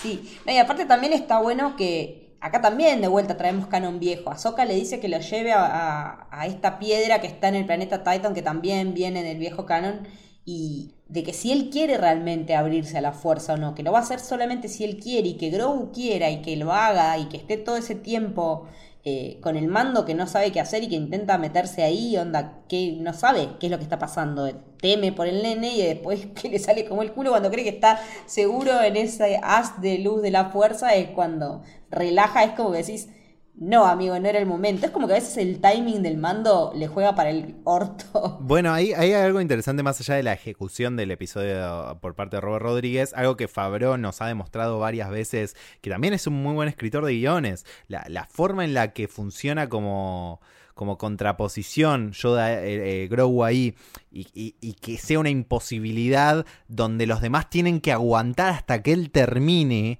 y esa cosa de ver cuándo termina Grogu porque nos tenemos que ir y es el, ticking clock eh, que, que hay ahí. También es una construcción de guion que John Favreau mete ahí que es muy interesante. Y Fabro metiendo eh, cosos de metal voladores. Sí, ¿No? sí, también. Iron Man, Iron Man, Iron Man, la- Iron Man. Hay mucho guiño a Iron Man ahí. La mucho. forma de volar La de forma de volar. Dark Mm. Troopers es, es muy Iron Man. Eh, yo quería volver un poquito a lo de Boba Fett y sus escenas de acción, que a mí me parece lo más brutal que vi en todo Star Wars. Eh, más allá de que no vimos explícitamente sangre, eh, No hacía falta. los golpes, los sonidos, los movimientos, la violencia. Le clava una, le clava una lanza tipo en el pecho a un Sí. Stormtrooper. Hay una específica que está, el Stormtrooper ya está derrotado, ya está como en el piso. Y va Boba Fett con, con esa arma tan, tan especial que tiene. Claro, que es la de los. Es la de los Tusken Riders. Va con su arma a partirle la cara. Y queda el Stormtrooper todo tirado. Con, con el casco todo roto. Que es lo más cerca que vamos a tener de Gore en Star Wars, me parece. Sí. Y mención de honor a Temuera Morrison, el actor de, de Boba Fett, de Jango Fett en su momento, que, que se lució y realmente pudo sacar a la luz todo lo que debe, lo que debe haber querido hacer. Eh, a ver, porque convengamos que si se estaba casi confirmado que iba a haber una película de Boba Fett, Temuera Morrison estaba en conversaciones para volver a Lucasfilm hace muchos años y me imagino que cuando la cancelaron debe haber sido un bajón. Eh, entonces, que finalmente llega este momento donde, y ya él sabiendo seguramente en el momento de filmar que iba a tener su propia serie, de empezar a sacarse de encima toda esa cosa que tiene para mostrar de ser Boba Fett de haber sido impresionante. Y a, a Ming-Na Wen, que a partir de acá, tipo los tres capítulos que quedan, Fennec, Fennec, Fennec. Soy fan de Fennec. Sí. Soy Fan fan, de Fennec. Fennec. Eh, Tal cual, Fennec sí. es, es una genia. Es, es un poco. Es muy interesante que, que la pongan como compañera de, de Boba Fett, ¿no? Porque tiene como un mismo. Una misma vibra. Está eso, están en la misma sintonía. No sabemos mucho de su pasado, pero de alguna forma querés saber más. O sea, es como. Tiene esta cosa de badass y misteriosa que. Nada, quiero, quiero ver una serie con ella. Y algo de ella va a haber en Bad Batch, por lo visto. Va a haber algo de en Bad Batch, vamos a, va a estar en, en The Book of Boba Fett. Y creo que lo que funciona también es que hay un. genera un cierto balance, igual con Boba, en el sentido de que, bueno, tenemos que descubrir quién es este Boba Fett que.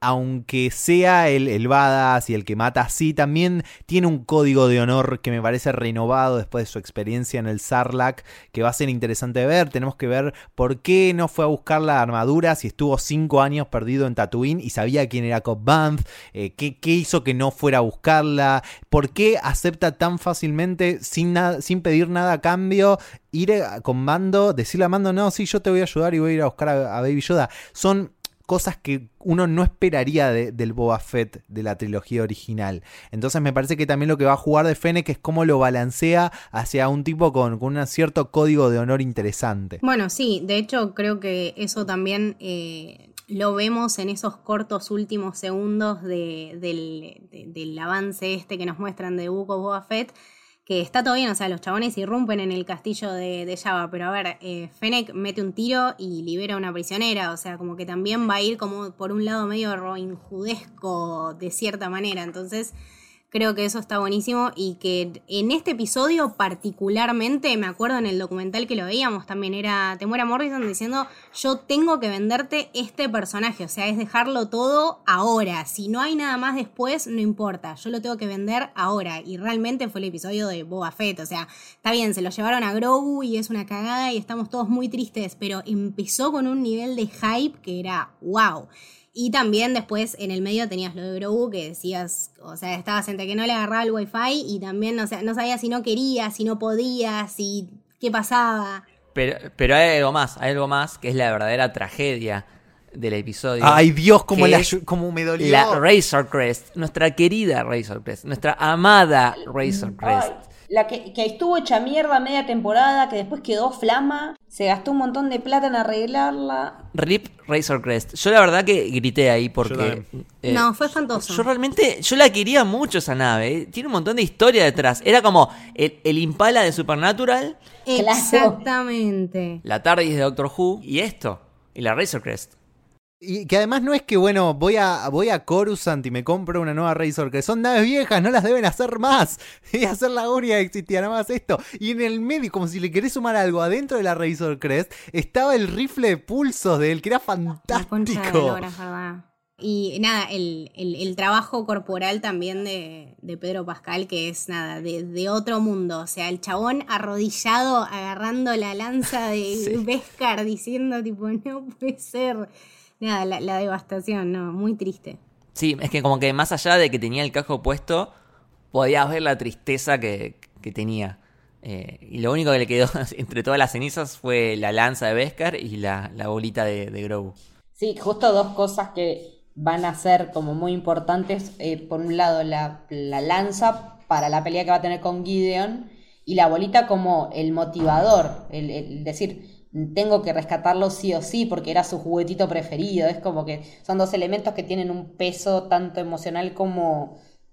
Eh, que también el Beskar tiene ese peso emocional, pero también una practicidad muy importante.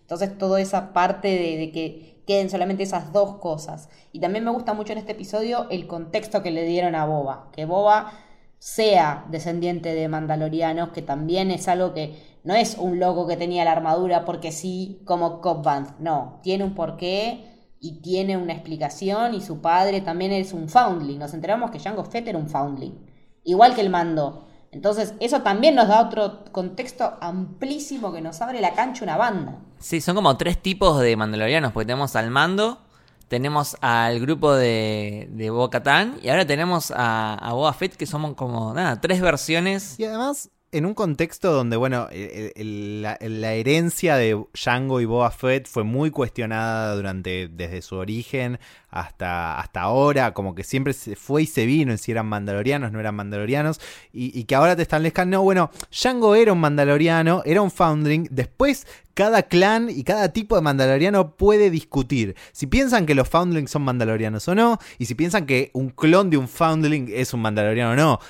Después discutimos todo eso, pero establezcamos que, bueno, hubo un grupo de mandalorianos que adoptaron a Jango Fett y él se crió bajo ciertos tipo de creencias mandalorianos y laburemos desde ahí. Establecer eso también es muy importante para el capítulo.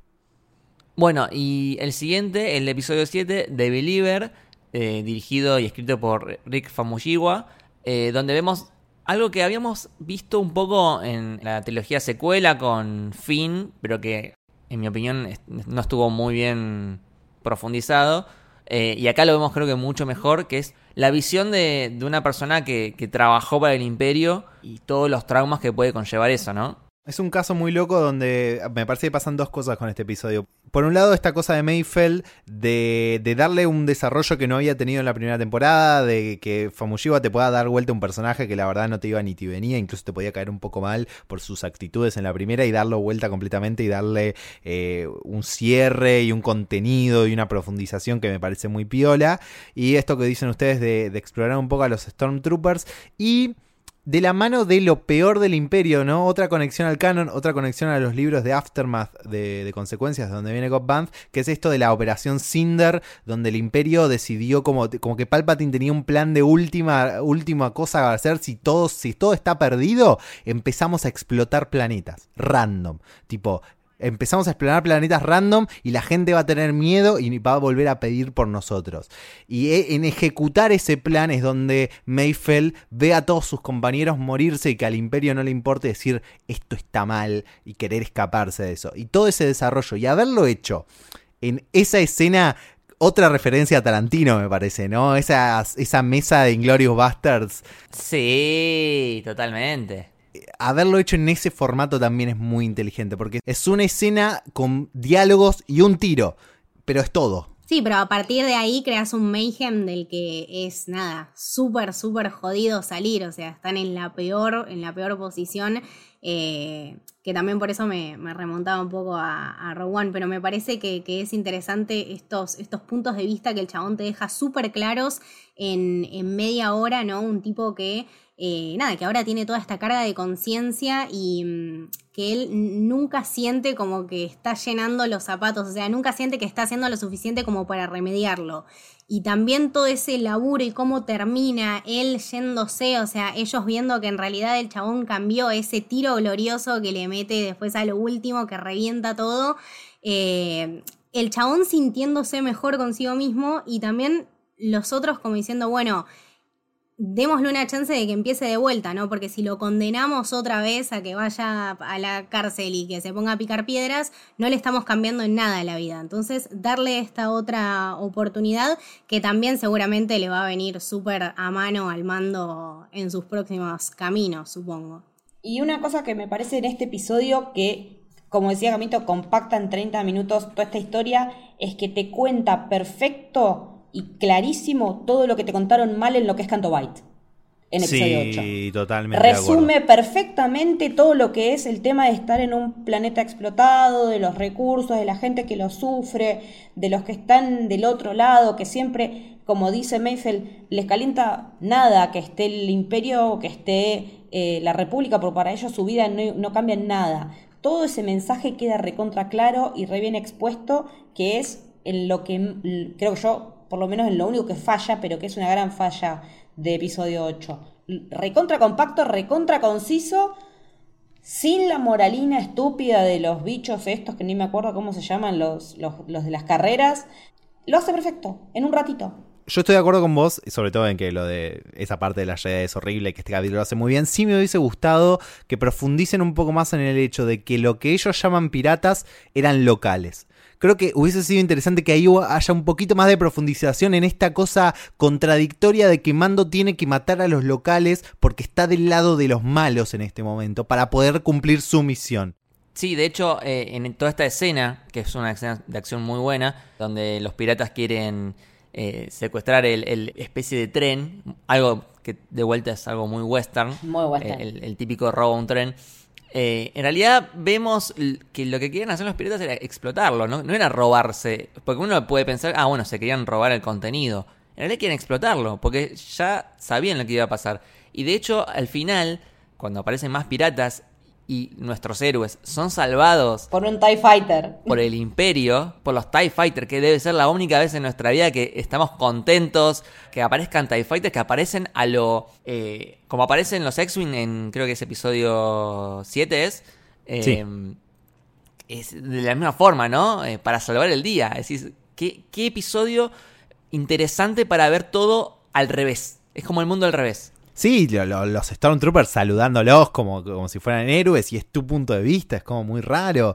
Eh, pero me parece que también tiene que ver con la construcción hacia esa mesa que hablamos donde pasa todo este desarrollo de Mayfeld y que todo eso se rompe con el tiro, ¿no? Una vez que Mayfeld dispara ese tiro, ya está, volvemos a la dinámica de antes y hay que escapar de los Stormtroopers. Pero te queda esa sensación de, che, pero recién eran, estaban de nuestro lado, es como raro. Pero está bueno que te plantee todas esas contradicciones el episodio. Y lo otro que tiene este episodio, que funciona para el último, pero que sucede acá, es la primera vez que Mando voluntariamente él mismo para conseguir algo. Eh, se saca el casco, ¿no? ¿no? No es que se está muriendo, es que necesita hacer algo por Grogu y decide, bueno, me tengo que sacar el casco y es ahora. Y frente de otras personas, además. Sí, sí, sí. Y también rescato, creo que es en este capítulo, cuando Mando le manda el mensaje a. Sí, el momento de Liam Neeson. Que es ese momento de Liam Neeson de te voy a ir a buscar y te voy a hacer mierda, hijo de puta. O sea, que el mando te mande ese mensaje se notaba en la cara de Moff, ¿no? tipo, uy, la, cagué, la cagué, la que se me viene. O sea, nunca, lo había a Moff Gideon con, tanto miedo. Sí, de vuelta, o sea, el, reconstruirle el mensaje, ¿no? Que, que, de hecho era, era algo que Moff Gideon le había dicho al chabón, tipo, vos tenés algo que yo quiero, vos no sabés cuánto vale, pero yo lo voy a recuperar, no sé qué, y ahora el mando diciéndole lo mismo, pero desde su punto de vista, o sea, me la pudriste y ahora te voy a hacer cagar. Hermoso. Entonces, ahora sí, pasamos al último episodio de esta temporada, el episodio 8. Cerremos el, cerremos el podcast acá porque sigo sin palabras después El episodio se llama El rescate de la franquicia. el rescate del siglo, o sea, básicamente, de cualquier franquicia, de cualquier cosa. El rescate del 2020, el rescate de lo que quieras, aplica todo. Exactamente. ¿Qué nivel? ¿Qué nivel de episodio? Un episodio que de los, obviamente de los 15 minutos finales podríamos hablar dos horas, pero de todo el resto del episodio también, o sea, no, es increíble lo que hace. Sí, sí, es algo que habíamos dicho que más allá de, lo de Luke, si sacamos lo de Luke, sigue siendo un excelente episodio. No, es, no, no hay que quedarse nada más con eso. Eh, tiene momentos increíbles mucho más que lo de Luke, la, la, relación de Mando y de Grogu poniéndose de acuerdo en, ese último momento, en esa despedida. buscando uno la aprobación, el otro, y el otro da- dándosela, es en esa cuestión de te pido permiso, papi, para irme a la universidad. Eh, para mí Claro. eso pesa mucho más que el efecto Luke Skywalker, más allá de que sí, ah, Luke. Creo que todo esto pesa mucho más porque es lo que vienen construyendo de en toda la temporada. A raíz del, desde el momento en que Grogu tiene un nombre, creo que ahí es donde es el quiebre y donde empieza a hacer que todo esto cuando termina como termina nos pegue como nos pega. Sí, porque aparte es algo que, que sabíamos que iba a venir, o sea, intrínsecamente o no, nosotros sabíamos que ese niño algún día no iba a formar más parte de la vida de Mando, o sí, o sea, habíamos llegado hasta la conclusión de que el chabón lo entrenaba y que lo hacía un mandaloriano, entonces como que nada, ver esto que ahora se hacía realidad, eh, y aparte con esta personalidad que básicamente vio nacer este universo, eh, me parece que es, una, es un conjunto de figuras que nunca, nunca pensamos que, íbamos a ver juntas ahí. Y verlos a todos ahí es una locura. O sea, tenés al mando, tenés a Bocatán, tenés a Luke, tenés tipo, tenés a Moff Gideon. Es un quilombo. Es un capítulo que hace muchísimas cosas. Me parece que por un lado hace algo fantástico que es darle un momento para brillar a cada uno. Es un poco lo que dijimos al principio. Es como el endgame donde se, se van juntando todos y todos tienen una porción de espacio de- del capítulo para brillar. Sí. eh, ha- hace eso, eh, plantea un montón de cosas que tienen que ver con los mandalorianos hacia el futuro de la serie, desde Boca tan reconociendo, Boca tan reconociendo la voz de los clones en Boba Fett es un momento maravilloso. ¿Cómo se picó esa conversación, chicos? No solo se pica, sino que es como, ah, es de vuelta la inteligencia de escribir esta serie y decir, no, claro, a Boca Tan se daría cuenta de esto y ponerlo en la hoja y que se ejecute bien. Y que se lo diga así aparte, le dijo niño probeta, o sea, cualquiera, wow. Sí. Sí.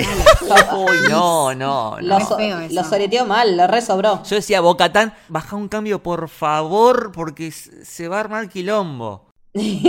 Bueno, cómo se la pica ahí, cómo se plantea, bueno, todo lo que va a pasar con el Darksaber, cómo de vuelta, eh, lo que pasó con Mandalore en el episodio 2, acá de vuelta, Boba Fett diciendo, Mandalore está hecho vidrio, lo cual es un uso de palabras muy particular para lo que tiene que ver con Mandalore y que de vuelta te dice, estamos yendo a Mandalore, no sé si la temporada que viene, no sé si la otra, pero estamos yendo hacia allá.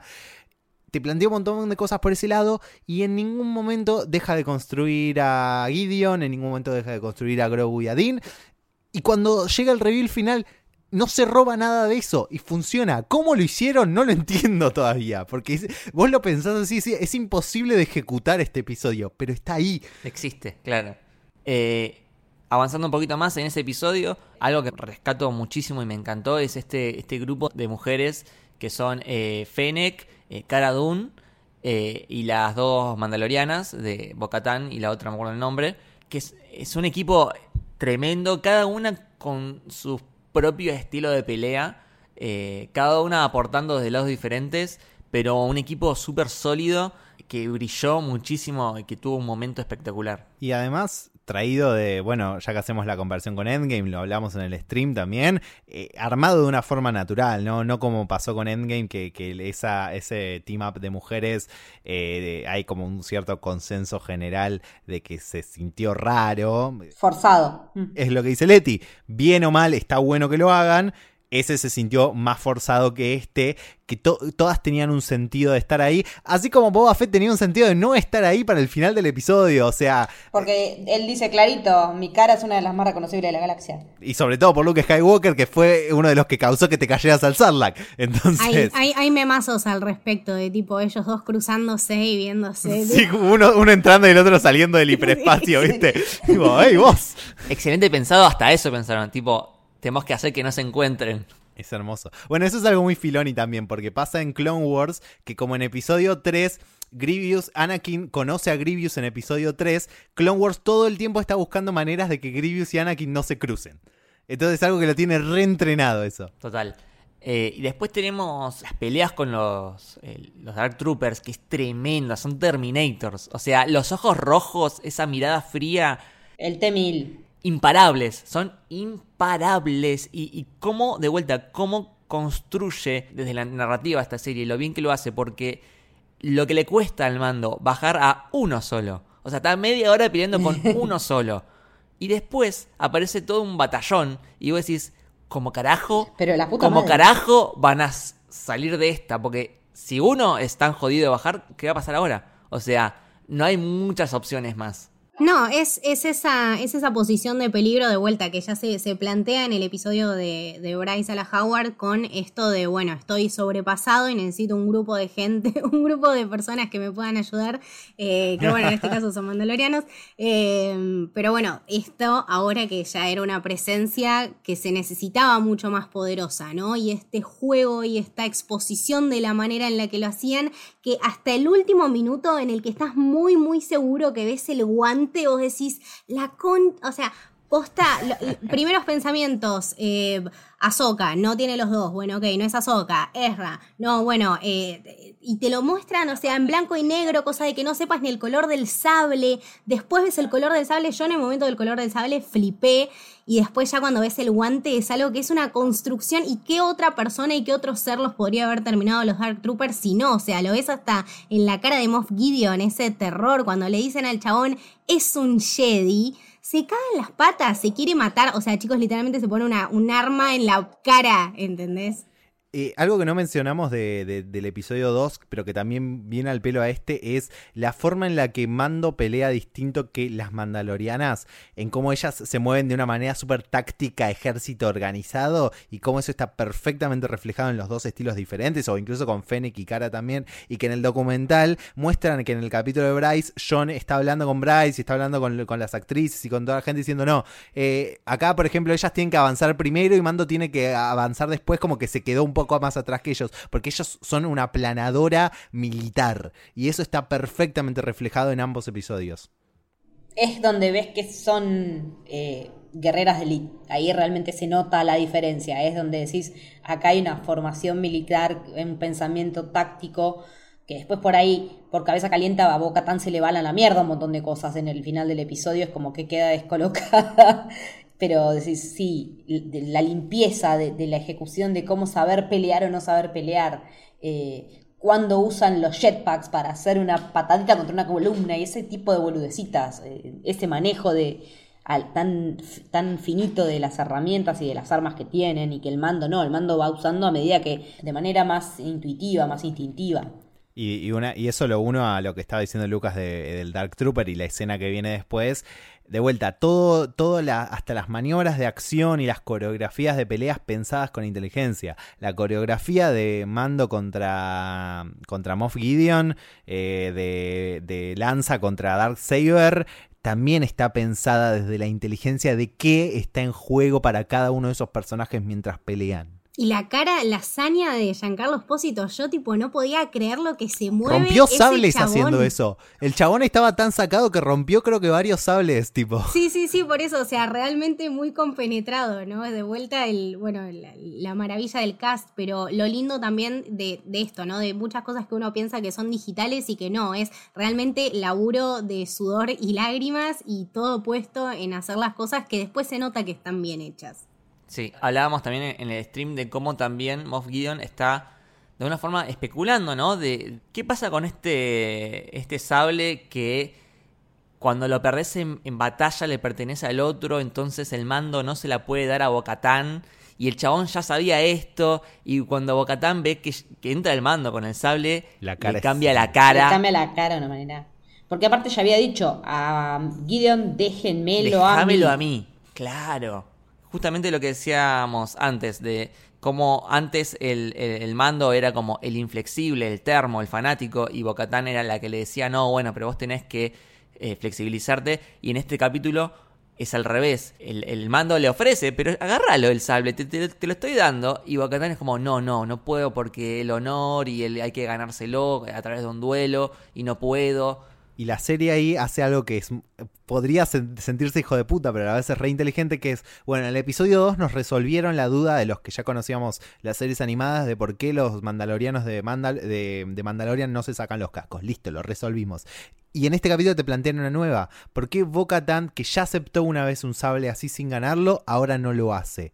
Y mucha gente lo puso como, como si fuera un error de continuidad. Y es como, no, para para esto ya lo vimos. Esto va a tener una explicación seguro la temporada que viene. Y de vuelta, dejarte esas cosas ahí dando vueltas como, ¿qué pasó en el medio? ¿Qué, qué le pasó a Bocatán de una punta a la otra del extremo? Y que además, como, como dice Lucas, ahora sea tan termo de esto. ¿Qué, ¿Qué fue lo que le sucedió para que ella tenga que ser la líder y no pueda aceptar que porque creo que Boca es un personaje que es flexible mientras ella esté al mando, ¿no? Como que cuando ella empieza a ver que no va a ser la que va a liderar, ahí es donde se le cae. Que es un poco también lo que decía Mayfield en el capítulo anterior, que tiene que ver con Mando sacándose el casco. Cuando estás al límite, a tu límite, empezás a romper tus reglas y Boca Tan me parece que hace años que está en ese límite y ahora lo cruzamos cuando pierde la oportunidad de liderar. De vuelta el episodio presentando un montón de cosas a analizar las próximas temporadas. Sí.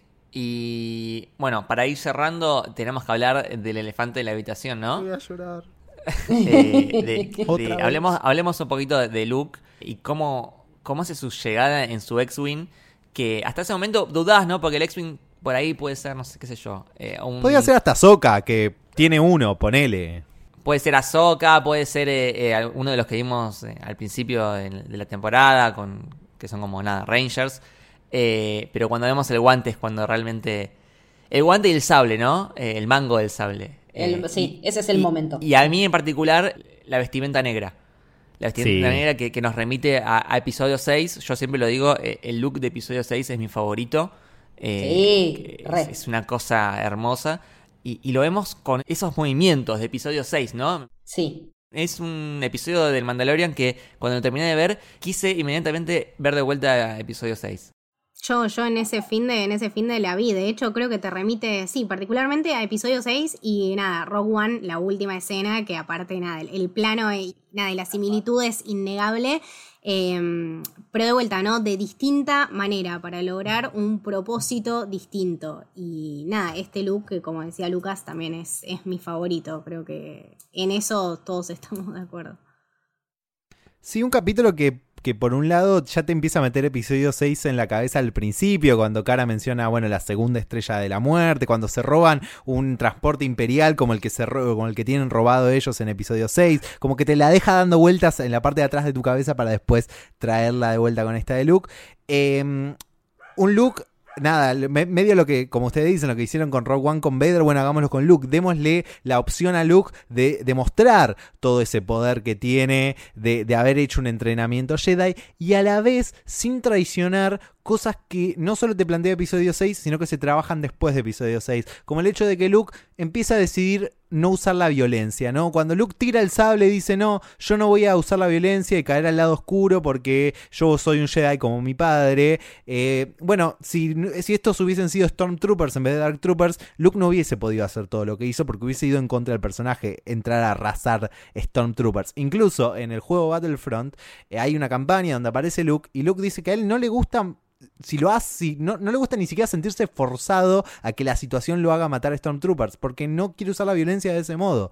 Eh, lo que pasa con Luke en este episodio es que, por un lado, funciona, tiene sentido que él esté ahí, tiene sentido que él sea el que aparezca para ayudar a Grogu, porque Luke es un chabón que cuando alguien pide ayuda, aparece y ayuda. Eh, entonces, si Grogu llamó, él va a venir y va a ayudar.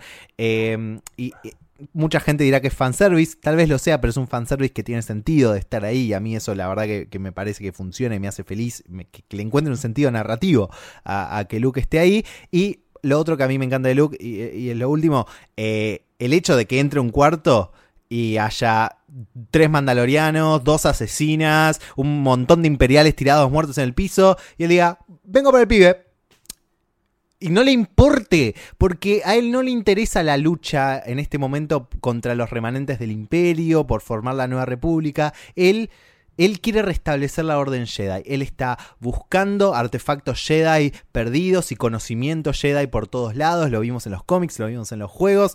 eh, y cuando alguien pide ayuda, como Grogu, va y lo ayuda y eso es todo lo que tiene que hacer. No es, ni siquiera entra y dice, yo soy Luke Skywalker, el chabón que destruyó la estrella de la muerte del imperio. No importa quién soy. Capaz Cara lo reconozca y después vaya y cuente, no, boludo, vi a Luke Skywalker, hizo mierda un montón de Dark Troopers y la pelota se empieza a correr y se genera un teléfono descompuesto y esos sean los mitos que después va a escuchar Rey en Shaku, digamos. Eh, eh, me parece que lo que pasa con este Luke es que forma todo, forma el héroe, forma el mito y forma el ser humano. Y, a la vez sin, sin ir en contra ni del episodio 6 ni del de episodio 8. No, no le encuentro una falla a lo que hicieron con Luke en todo esto. Claro, e-, eso es otro, otro debate que se dio, ¿no? Porque muchos decían que eh, este look como que invalida episodio 8, como que estaba hecho para la gente que no le había gustado episodio 8. En realidad me parece que no, me parece que son dos looks eh, diferentes, o sea... Hay 25 años de diferencia, chicos. Justamente es, eso que dice Juli, eh, son 25 años de diferencia, el tiempo cambia a la gente, no es lo mismo este look en este momento que el look de episodio 8. Son dos personas totalmente diferentes, con dos personajes diferentes y ninguna invalida a la otra. A mí me gustó el look de episodio 8 y me gusta el look de este episodio de Mandalorian. Sí. Y conviven a la perfección. Y ninguno es mejor que el otro. Y si uno te gusta más que el otro, está bien también. O sea, tu look favorito puede ser este, el de episodio 6, el de episodio 4 o el de episodio 8. Ninguno es mejor que el otro. Y está bien que te guste uno por encima del otro también. Sí. Totalmente. Todo es válido. Y la despedida. Y, la despedida, ay chicos. cuando le acaricia la cara. Me morí, me morí. Que es cuando lo vemos eh, al mando de vuelta, sacándose su, casco, para verlo directamente a los ojos y que Grogu le, le tire la manito para, para, Ay, no, chicos. Yo ya lo dije, para mí nadie le... Lo que tiene sentido es que nadie le tocó la cara desde que lo adoptaron los mandalorianos. O sea, hace 30 años que nadie le tocaba la cara. Ay, tenés razón. Claro, porque verlo sí, lo habíamos visto en la temporada anterior. Pero no tocarle la cara, tenés razón. Y que sea Grow, o sea, que, que, esté esa conexión de repente, que sea física, porque él le usa medio, como que usa hasta guantes, o sea, si lo agarra, no, no sé si lo ha agarrado con las manos tampoco. Hay una cuestión de contacto físico en ese último momento, que es como completar la relación entre ellos, ¿no? Terminar de vincularlos antes de separarlos. Sí, sí, y, y por un lado el diálogo que le dice, que es hermoso, que es muy similar al de a cómo la mamá de Anakin se despide de él, que le dice que sea valiente, que no mira atrás, que se van a volver a ver. Totalmente. Y por el otro lado, cuando se lo está llevando Luke, ese momento de, silencio y, de ese cruce de miradas, ya es sin diálogo, pero dice un montón, dice un montón de lo que están sintiendo ambos personajes. Creo que el personaje del mando creció un montón a lo largo de la temporada. Y, me parece que, por lo menos yo eso es de lo que más rescato a nivel narrativo y de construcción de personaje y cómo encararlo hacia el futuro, porque ahora teníamos toda esta construcción de, esta relación que no va a estar más. ¿A qué vamos a apuntar ahora que no está más Grogu con el mando? ¿Y qué va a hacer el mando ahora que no tiene esta misión? ¿Va a ir a ayudar a Boca a rescatar Mandalor, pero primero se tiene que cagar a trompadas por el sable? ¿Qué pasa? Entonces me parece que como cierre de este primer, creo que es como un primer arco del mando, es fenomenal que, el tipo haya hecho todo este trayecto en estas dos temporadas y que ahora vengamos con algo nuevo que no sabemos para dónde va a ir. Es perfecto. Porque además él es completamente diferente y no tiene nada de lo que tenía antes. Él, a partir de Grogu, dejó de ser un bounty hunter, dejó de querer esa vida de bounty hunter y su misión era Grogu. En el medio perdió eh, a la Razor Crest, a sus armas, perdió, eh, bueno, su tranquilidad de saber de dónde venía. Ahora, como vimos con Bo-Katan, el, el mundo de los mandalorianos es mucho más diferente de lo que él pensaba. Y, de repente se encuentra, por un lado, con una responsabilidad que no, que no sabemos si quiere, que probablemente no quiera, que es la de liderar Mandalor, y al mismo tiempo, sin Grogu, sin su misión, sin saber quién es, sin saber qué quiere hacer. No puede volver a ser Bounty Hunter y tampoco tiene una misión que cumplir con Grogu. Y no tiene su Razor Crest, no tiene nada. ¿Quién es este tipo? Por eso a mí no me gusta la gente que dice, hagamos un salto en el tiempo y que vuelva Grogu. Yo quiero ver quién es este tipo sin Grogu. Me parece súper interesante y súper complejo de abordar. Totalmente de acuerdo. Eh, por un lado, coincido con lo que dice Leti, eh, que es un cierre perfecto. Eh, de hecho, o sea, yo ya sé que hay mucho más de historia para contar sobre Mandalore, pero si la serie cerraba acá, era un cierre perfecto. o sea, ese cruce de miradas y que termine el episodio era impecable. pero por otro lado, también lo que dice Juli, quiero seguir explorando al mando, quiero explorarlo sin Baby Yoda, más allá de que nosotros lo amamos a Baby Yoda. Y que va a volver eventualmente. Y que, es un bichito que mueve un montón de plata. Eh, y que va a volver seguramente. Eh, quiero verlo solo, a, a él mismo, eh, explorando más todo lo que es ser un mandaloriano. Bueno, muchachos, ha sido un hermoso viaje. Qué lindo poder acompañarlos en, todos estos streams que hicimos de Mandalorian semana a semana y ahora en este podcast. Y gracias a todos por acompañarnos en los streams, por venir a verlos y charlar mando con nosotros. Totalmente. eh, Fue muy divertido. La, la comunidad de, de Héroe se recopó. Aportó también muchísima data. Sí, un montón. Un montón de opiniones, un montón de comentarios re interesantes que nos dieron como para seguir analizando también. La verdad que les agradecemos un montón toda la participación y que nos bancaran en esta prueba, ensayo-error que eran estos streams. Totalmente, totalmente. Que ya vendrán más eh, también en el futuro. Pero bueno, eh, antes de cerrar también quería eh, saludar a Germán Martínez Alonso, que se unió al Club del Héroe. Eh, recuerden que pueden unirse a, a nuestro club de suscriptores haciendo una contribución mensual de 200 pesos, que es un monto muy pequeño, y pueden ganar acceso a nuestro Discord exclusivo y a un montón de beneficios. Y también nos van a estar ayudando a poder generar más contenido.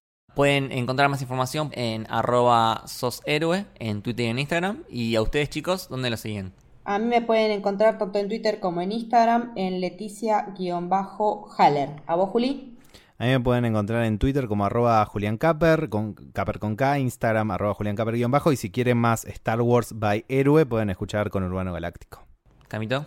A mí me pueden seguir en Twitter como Camito del Héroe. Eh, a vos, Lucas. A mí me siguen como arroba lukebashi con mi corte y doble tanto en Twitter como en Instagram. Y también hace poquito hice un video de las conexiones de Mandalorian con el cine Samuráis, que lo pueden encontrar en YouTube. Me buscan como Lucas Bali, debería aparecer. Buenísimo, felicitaciones, es excelente. Sí, felicitaciones con ese nuevo proyecto, ese, esa lanzada. Hacía falta, hacía falta. Gracias, estuvo muy bueno ahí investigar sobre Star Wars y Japón y los samuráis. Eh, bueno, nos vamos despidiendo. Dale, Esto fue El Camino del Héroe. Espero que les haya gustado. Chau. adiós.